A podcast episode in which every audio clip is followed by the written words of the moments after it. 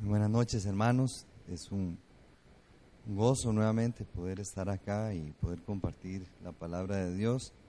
Estar en esta noche cerrando este libro de los Hechos, un libro lindo, un libro precioso que nos habla acerca de la iglesia, los primeros pasos de la iglesia y realmente ha sido un tiempo muy, muy, muy bueno lo que hemos podido aprender de de este, de este bello libro.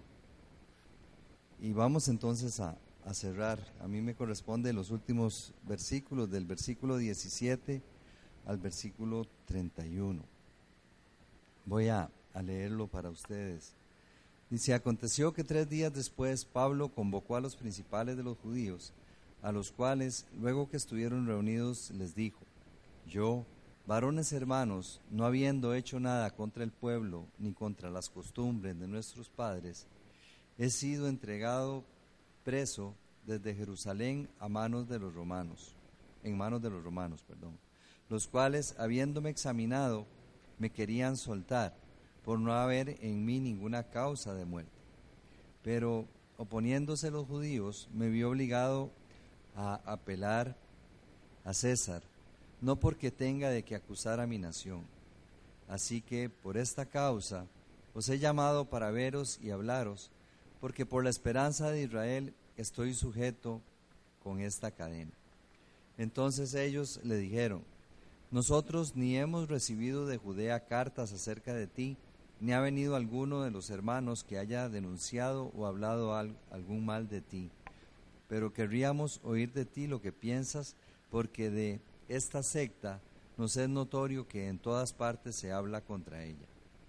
Y habiéndole señalado un día, vinieron a él muchos a la posada, a los cuales les declaraba y les testificaba el reino de Dios desde la mañana hasta la tarde, persuadiéndoles acerca de Jesús, tanto por la ley de Moisés como por los profetas.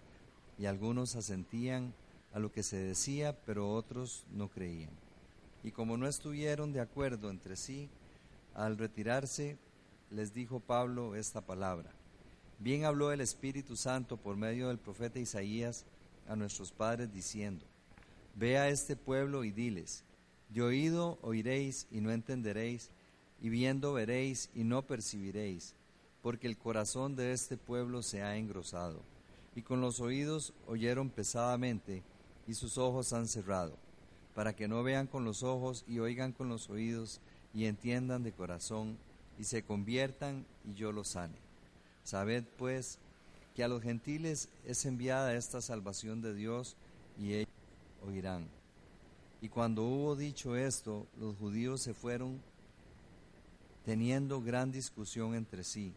Y Pablo permaneció dos años enteros en una casa alquilada y recibía a todos los que a él venían predicando el reino de Dios y enseñando acerca del Señor Jesucristo abiertamente y sin impedimento. Vamos a orar. Padre, en esta noche queremos agradecerte por la oportunidad que nos da de estar aquí, Señor, y poder compartir tu palabra, Padre Santo. Gracias por este hermoso libro que hoy estamos concluyendo, Señor. Este libro que nos muestra los inicios de la iglesia y ha sido de mucha bendición para, para nosotros el poder tener un poco más de un año de estar estudiándolo, de estar aprendiendo, de estar aplicando las verdades que aquí se encuentran. Oramos, Señor, para que tu Santo Espíritu nos ayude. Y sabemos que sin ti nada podemos hacer, por eso oramos, Dios, para que el Espíritu Santo obre en cada uno de nosotros y nos ayude de acuerdo a nuestra necesidad, Señor. Que tu palabra, Dios, cumpla el propósito por el cual tú la has enviado, Señor. Gracias, Señor, en el nombre de Cristo Jesús. Amén. Realmente es un libro lindo, un libro donde a través de muchos capítulos hemos visto eh, la gran obra que este hombre, el apóstol Pablo, ha ha podido realizar. Un hombre que en un principio era perseguidor de la iglesia, pero que el Señor lo alcanzó, el Señor llegó a él y el cambio que él dio es un cambio impresionante, un cambio total. Y lo vemos a él, eh, es realmente un enorme ejemplo para nosotros ver su, su, su entrega, su amor hacia el Señor, su amor hacia la obra. Y en esta noche queremos eh, pues, compartir acerca de eso y aprender del gran ejemplo del apóstol Pablo para nosotros, para la iglesia. Primeramente vemos la persecución que este apóstol sufrió durante todo su ministerio. El versículo 17 nos habla de que él era prisionero tanto de judíos como de gentiles. Los judíos de Roma, no, los judíos, perdón, de, de, Jerusalén, lo habían acusado a él y lo habían eh, puesto en manos de los romanos, o sea, en manos de los gentiles, quienes eran los que tenían en ese momento el poder. Y Pablo, entonces, a pesar de ser inocente, como lo vamos a ver más adelante, pero ellos eh, estaban eh, realmente eh, mostrando un gran odio hacia el apóstol Pablo y, deseaban verlo, deseaban, aniquilarlo, deseaban matarlo a él. Y es interesante porque él primeramente busca a los hermanos, a los principales de los judíos allá en Roma y los reúne y empieza a hablar con ellos para compartir acerca de, de, su vida y de cómo él, a pesar de ser prisionero de los romanos, él eh, pues no ha hecho nada, como lo dice, dice, no habiendo hecho nada contra el pueblo ni contra las costumbres de nuestros padres. He sido entregado preso desde Jerusalén en manos de los romanos. Y es interesante porque vean el verso 18, dice, los cuales, refiriéndose a los romanos, habiéndome examinado, me querían soltar por no haber en mí ninguna causa de muerte. Fue juzgado por los romanos, pero ellos no encontraron ninguna causa de muerte. Pero era tanta la insistencia de los judíos que eh, pues no le quedó más que apelar al César para poder ir en la Roma y defenderse como ciudadano romano que él era. Cuando él llega Vean el versículo 21, qué interesante, porque dicen los, los judíos que estaban en Roma. Dice, nosotros ni hemos recibido de Judea carta acerca de ti, ni ha venido alguno de los hermanos que haya determinado o, o hablado algún mal de ti. O sea, ellos no lo estaban jugando, pero querríamos oír de ti lo que piensas. Entonces querían conocer acerca de Él, de, las cosas que Él comparte para poder ellos tomar una, un, criterio, una decisión. Pero ahí vemos cómo, entonces, Pablo, inocente, era prisionero en Roma, perseguido por los judíos.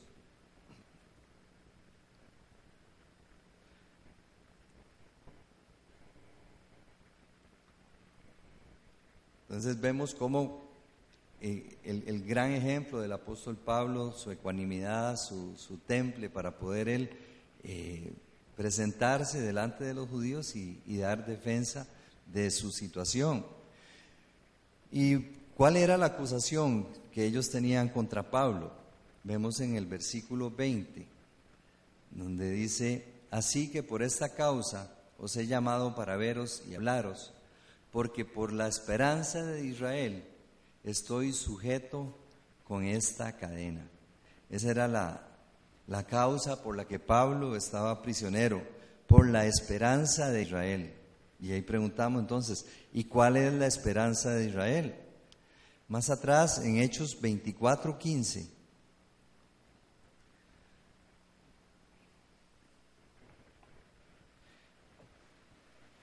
dice la escritura, Hechos 24:15 esperanza en Dios, la, cual ellos también abrigan, de que ha de haber resurrección de los muertos, así de justos como de injustos. Entonces, esa es la esperanza de Israel, de que hay resurrección de los muertos. así de justos como injustos. Pero también en Hechos 26 vamos a, averiguar más acerca de esta esperanza de Israel que menciona Pablo en el versículo 20 de Hechos 28. Y dice del versículo 4 en adelante, Pablo refiriéndose a su vida anterior, dice, mi vida pues desde mi juventud, la cual desde, desde el principio pasé en mi nación, en Jerusalén, la conocen todos los judíos, los cuales también saben que yo desde el principio, si quieren testificarlo, conforme a la más rigurosa secta de nuestra religión, viví fariseo. Y ahora, por la esperanza de la promesa que hizo Dios a nuestros padres, soy llamado a juicio. Promesa cuyo cumplimiento esperan que ande al de noche. Por esta esperanza, oh rey Agripa, soy acusado por los judíos. Y aquí en el versículo 8 nos aclara, que se juzga entre vosotros cosa increíble que Dios resucite a los muertos. Entonces vemos como esa esperanza que menciona Pablo, versículo 20, del capítulo 28, la esperanza de Israel se refiere a la resurrección de los muertos, a la resurrección de Jesús también.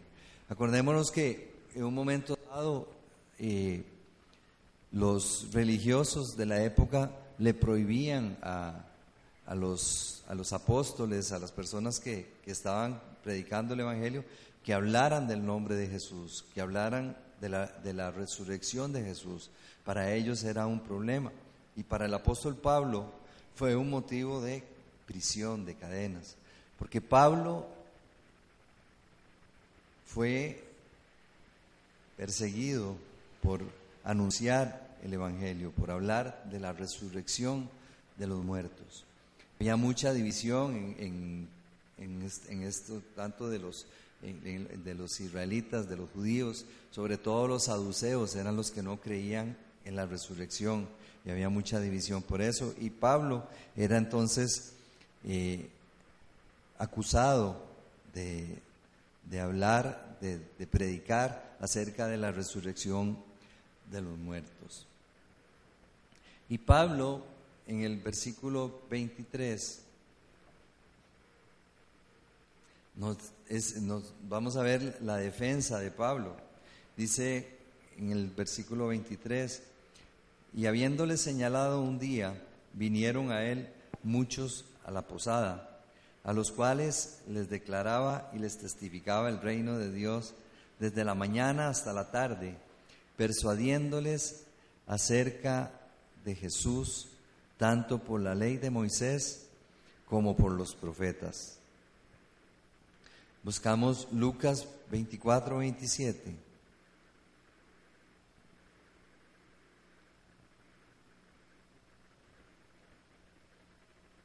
Lucas 24, 27. Es el pasaje del camino de Maús donde unos discípulos caminaban con el Señor Jesús y decía, y comenzando desde Moisés y siguiendo por todos los profetas, les, les declaraba en todas las escrituras lo que de él decían. Entonces, la defensa de Pablo, ¿cuál era? Que él predicaba desde Moisés hasta los profetas, desde la ley hasta los profetas. Igual que lo hizo el Señor Jesús, Pablo lo hizo predicando, enseñando la palabra de Dios, hablando acerca de nuestro Señor Jesús. También para la defensa de Pablo, cuando Pablo vio la dureza de ellos, la, la necedad, les citó el texto de Isaías, Isaías capítulo 6, versículo 9 y 10, donde Pablo les dice,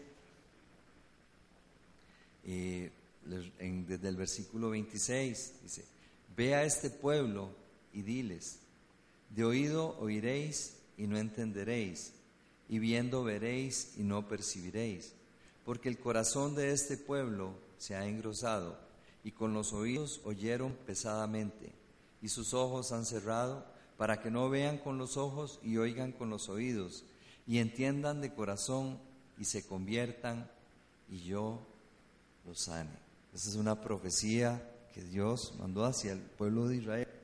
Y aquí Pablo le está aplicando a, todos estos judíos que han rechazado, que han sido, eh, no han querido escuchar la voz de Dios, no han querido ver las cosas que ahí sucedieron. Tenían un corazón engrosado, un corazón engordado, de soberbia, rechazando eh, lo que Dios les estaba ofreciendo a ellos.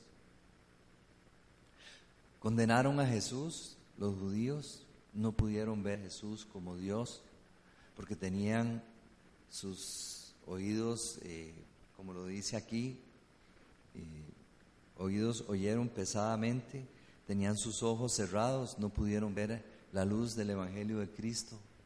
No había forma porque estaban ellos eh, endurecidos y además, como lo dice, un corazón engrosado, un corazón endurecido, un corazón engordado, lleno de soberbia, que no les permitió ver al Salvador del mundo. Rechazaron a Cristo. De igual forma vemos como a un siervo como Pablo, ellos eh, tuvieron la misma actitud que con el Señor. Lo rechazaron, lo, lo querían matar, no quisieron escuchar las enseñanzas de Pablo, no quisieron creer, porque tenían un corazón endurecido. Y tampoco quisieron ver la iglesia, la iglesia que el Señor Jesucristo vino a comprar. Vean la dureza de ellos en el versículo 22, dice, pero querríamos oír de ti lo que piensas, porque de esta secta nos es notorio que en todas partes se habla contra ella. No pudieron ver a la iglesia tampoco, porque estaban con sus oídos oyendo pesadamente, con sus ojos no querían percibir lo que realmente se estaba viendo, y su corazón engrosado, su corazón endurecido, lleno de soberbia. Hermanos, y es aquí donde podemos también meditar de cómo estamos nosotros, de cómo, está, cómo estamos escuchando la voz de Dios, de qué manera oímos la voz de Dios, con qué intención. Queremos ser oidores únicamente o también hacedores de la palabra de Dios. Queremos ponerla por obra. La estamos poniendo por obra. Las mismas eh, situaciones que vivió el pueblo de Israel, eh, lo mismo que nosotros vemos y muchas veces criticamos, nosotros no estamos exentos también de poderlo vivir, de poderlo practicar. Esta es una exhortación también para nosotros, para tener nuestros oídos bien abiertos y poder escuchar la palabra de Dios y poderla aplicar a nuestra poder vivir de una manera digna para nuestro Señor. Poder ver también eh, las cosas que Dios hace, las cosas que Dios obra en medio nuestro. Y nuestro corazón también tiene que ser un corazón sensible, un corazón dócil a la voz de Dios. Me gustó mucho una, una imagen que compartió Uber ahora en la mañana, el grupo de caballeros, donde hablaba de, que de nada servía estar haciendo devocionales, estar escuchando eh, prédicas, estar eh, ayunando, si no estamos luchando contra el pecado en nuestra vida. Porque muchas veces vivimos engañados, vivimos con una conciencia tranquila, pensando de que haciendo cosas para Dios estamos ganando puntos, pero no nos fijamos quizá de pecados, de cosas que a Dios no le agradan y que las tenemos ahí a un lado, pero que no las queremos soltar. Realmente eh, el mensaje de la palabra de Dios siempre es claro, siempre es claro, pero muchas veces nosotros nos endurecemos ante la palabra de Dios. Vivimos de una forma eh, en la que pensamos que esta palabra que se está compartiendo, la palabra de Dios, que no es para mí, pensamos quizás en una persona que, que anda mal, entonces esto es para fulano de tal, no es para mí. Pero realmente es como, como decía el Señor Jesús, eh, cuando una persona quería quitar la paja del hermano y no se fijaba en la, en viga que tenía él.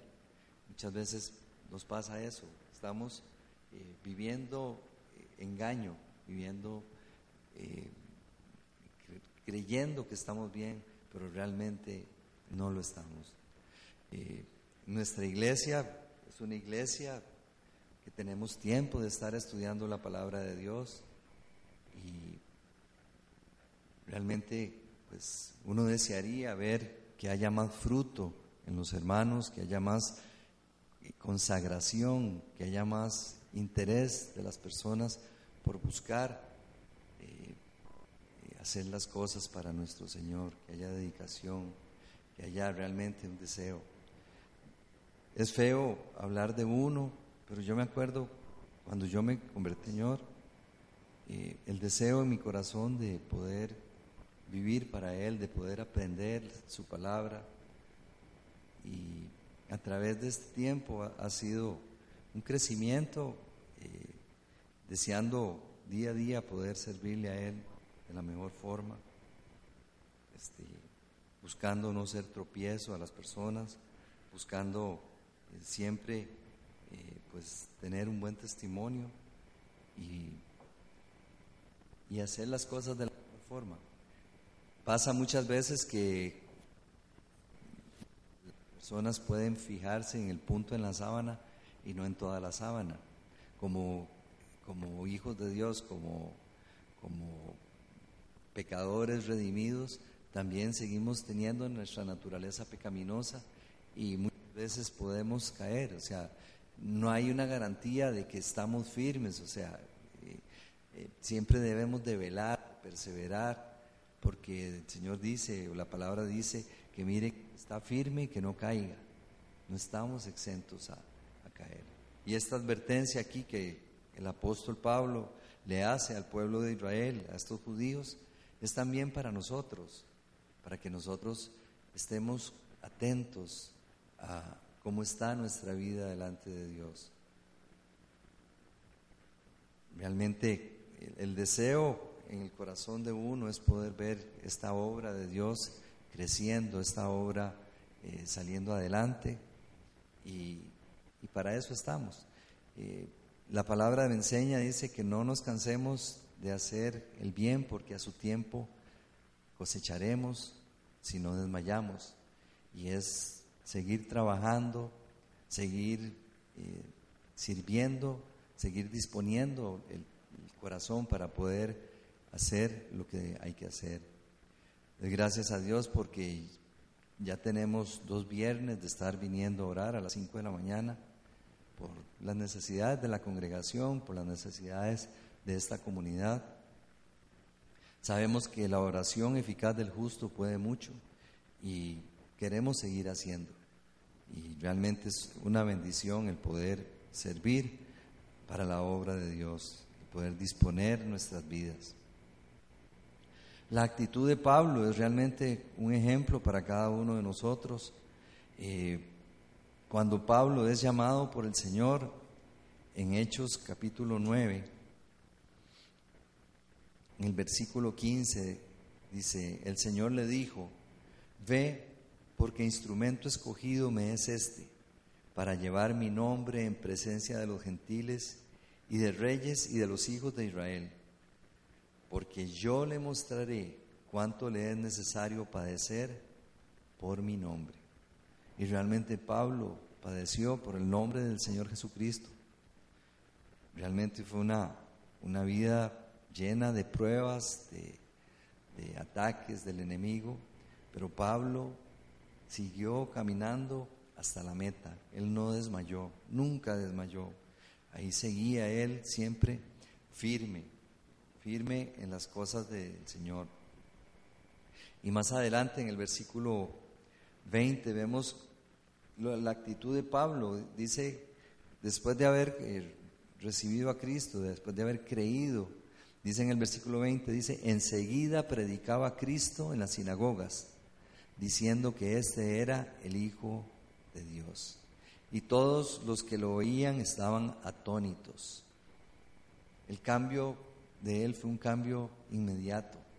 Es, bello cuando una persona se convierte al Señor y usted ve un cambio inmediato en esa persona.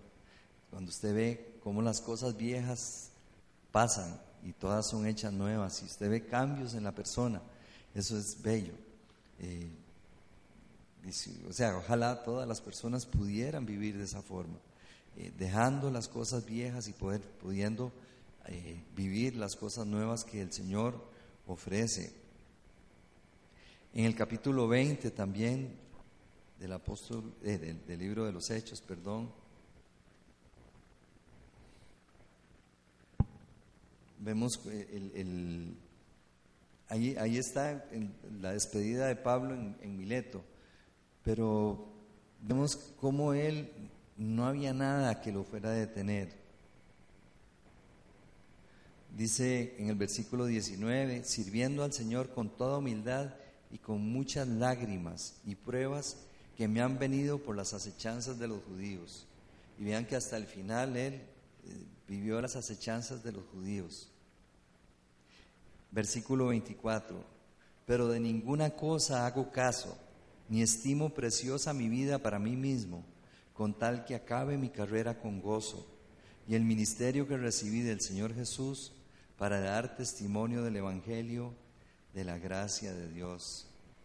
En este capítulo 20 nos habla las lágrimas de Pablo. Eh, en el versículo 31 dice, por tanto velad, acordándoos que por tres años de noche y de día no he cesado de amonestar con lágrimas a cada uno. El amor de Pablo hacia las personas, hacia las personas que habían sido redimidas, que habían sido... Pero también vemos el amor de Pablo hacia aquellos de los de su nación que habían endurecido, que no habían creído.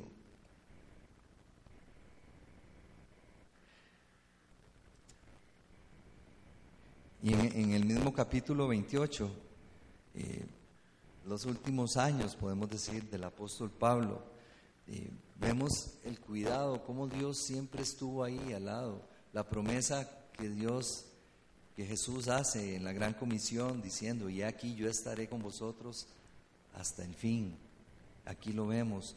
En el versículo 16 llama la atención porque dice, cuando llegamos a Roma, el centurión entregó los presos al prefecto militar, pero a Pablo se le permitió vivir aparte con un soldado que le custodiase. O sea, vivió aparte y tenía un soldado que lo iba a cuidar ahí constantemente. Eh, cuando habla de soldados, eh, no me puedo olvidar de de la carta de los filipenses, donde Pablo, estando preso en Filipos, dice que él le ponían guardas para custodiarlo. Eh, se dice que él tenía cuatro guardas que lo custodiaban y habían cambios cada seis horas. Imagínense que a todos esos guardas el apóstol Pablo les predicó. Por eso en el cierre, en la carta a los filipenses, él manda un saludo especial, dice, a los de la casa de César, a los del pretorio, porque muchos de ellos se habían convertido. No sabemos qué cantidad, pero muchos, muchos creyeron. Y era por el propósito de Dios de tener a Pablo en distintos lugares llevando el Evangelio, donde fuera, siendo preso, siendo, siendo eh, perseguido, siendo eh, lo que fuera, Pablo siempre predicó el Evangelio, siempre hizo la voluntad de Dios. Versículo 30 y 31 nos dice, y permaneció dos años enteros en una casa alquilada y recibía a todos los que a él venían, predicando el reino de Dios y enseñando acerca del Señor Jesucristo, abiertamente y sin impedimento. Dos años. ¿Cuántas personas habrán llegado a visitar al gran apóstol y conocieron la verdad ahí? Escuchar el apóstol Pablo por horas compartiéndoles acerca de Jesús, eh, tanto en, las escrituras, como dice, desde la ley hasta, hasta los profetas que hablaban de Jesucristo. Y muchas personas se convirtieron. Y Pablo, eh, en 1 Corintios 11, hace una gran declaración, sed imitadores de mí, así como yo de Cristo. Pablo lo logró, Pablo imitó a Cristo, vivió una vida como la que Cristo vivió y nos invita a nosotros a vivir como Él vivió y por hecho a que vivamos como Cristo vivió, que seamos como Cristo, que vivamos como Cristo, que vayamos tras sus pisadas. Si lo dice la palabra de Dios, es porque lo podemos hacer. Dios estuvo presente siempre protegiendo al apóstol Pablo. Ahí saqué de... Me llamó la atención porque Pablo, eh, aquí pareciera, bueno, que, termina como que, fuera un final, pero realmente eh, Pablo después es asesinado. Pero me interesé por, por saber, digamos, acerca de otros, de otros apóstoles. Y es porque la única muerte de los apóstoles registrada en la Biblia es la de Santiago, la de Jacobo, que está en Hechos 12.2, donde Herodes mató a Jacobo a espada y probablemente fue decapitado. Y dice, las circunstancias de la muerte de los otros apóstoles solo pueden ser conocidas basándonos en tradiciones de la iglesia, así que no debemos concederle mucha credibilidad en ninguno de los otros relatos. Dice, la tradición de la iglesia más comúnmente aceptada concerniente a la muerte de un apóstol es el apóstol Pedro, que fue crucificado de cabeza en una cruz en forma de X en Roma, en cumplimiento a la profecía de Jesús de Juan 21, 18. Seguidamente están las tradiciones más populares en cuanto a la muerte de otros apóstoles. Dice que Mateo sufrió el martirio en Etiopía, habiendo muerto por una herida de espada. Juan enfrentó el martirio cuando fue hervido en un enorme caldero de aceite hirviendo durante una ola de persecución en Roma. Sin embargo, fue librado milagrosamente de la muerte. Entonces fue sentenciado a las minas en la prisión de la isla de Patmos y fue ahí donde escribió su libro profético del Apocalipsis. Posteriormente, Juan fue liberado y llevado de regreso a lo que hoy conocemos como Turquía. Murió muy viejo y fue el único de los apóstoles que murió pacíficamente. Santiago, el hermano de Jesús, no habiendo sido oficialmente un apóstol, el líder de la iglesia en Jerusalén, fue arrojado de una altura de más de 30 metros desde el pináculo sureste del templo cuando se rehusó a negar su fe en Cristo. Cuando descubrieron que sobrevivió a la caída, sus enemigos lo golpearon con un garrote hasta matarlo. Este fue el mismo pináculo donde Satanás había llevado a Jesús durante la tentación. Bartolomé, también conocido como Natanael, fue misionero en Asia. Él testificó en lo que hoy es Turquía y fue martirizado por su predicación en Armenia, donde fue desollado con un látigo hasta morir. Andrés fue crucificado en una cruz en forma de X en Grecia. Después de haber sido azotado severamente por siete soldados, ellos ataron su cuerpo a la cruz con cuerdas para prolongar su agonía. Sus seguidores reportaron que cuando él era llevado a la cruz, reportaron que cuando él era llevado a la cruz, Andrés la saludó con estas palabras. Hace mucho he deseado y esperado este feliz momento. La cruz ha sido consagrada por el cuerpo de Cristo colgado en ella. Él continuó predicando a sus verdugos por dos días hasta que murió. El apóstol Tomás fue traspasado con una lanza en la India durante uno de sus viajes misioneros para establecer ahí una iglesia. Matías el apóstol, elegido para reemplazar a Judas Iscariote, el traidor, fue apedreado y luego decapitado. El apóstol Pablo fue torturado y después decapitado por el vil emperador romano Nerón en el año 67. También hay tradiciones referentes a los otros apóstoles, pero ninguna que cuente con una base histórica o tradicional confiable. Al final dice, no es, tan importante saber cómo murieron ellos, sino lo importante es que ellos murieron por una verdad, y esa verdad es que Cristo había resucitado. Había formas de, que ellos pudieran eh, demostrar que si, hubiera sido una mentira, eh, hubieran podido los judíos eh, llevar el cuerpo de Cristo o, tantas cosas, pero sabemos que eso no fue, no fue así.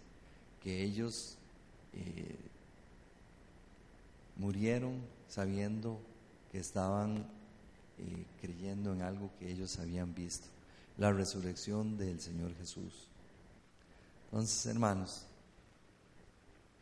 terminamos este libro de Hechos, un libro bello, un libro que, que nos muestra los principios de la iglesia y vemos cómo Dios se ha encargado de cuidar su iglesia hasta el día de hoy.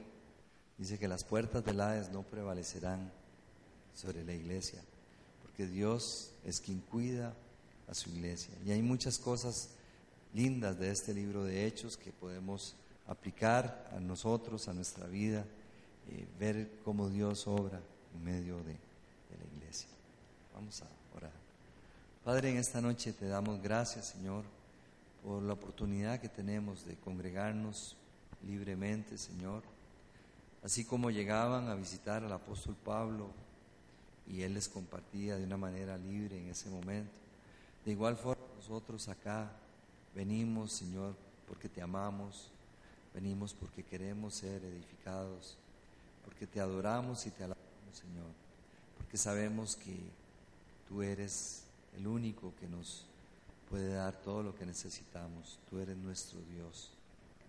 Gracias por cada hermano y hermana.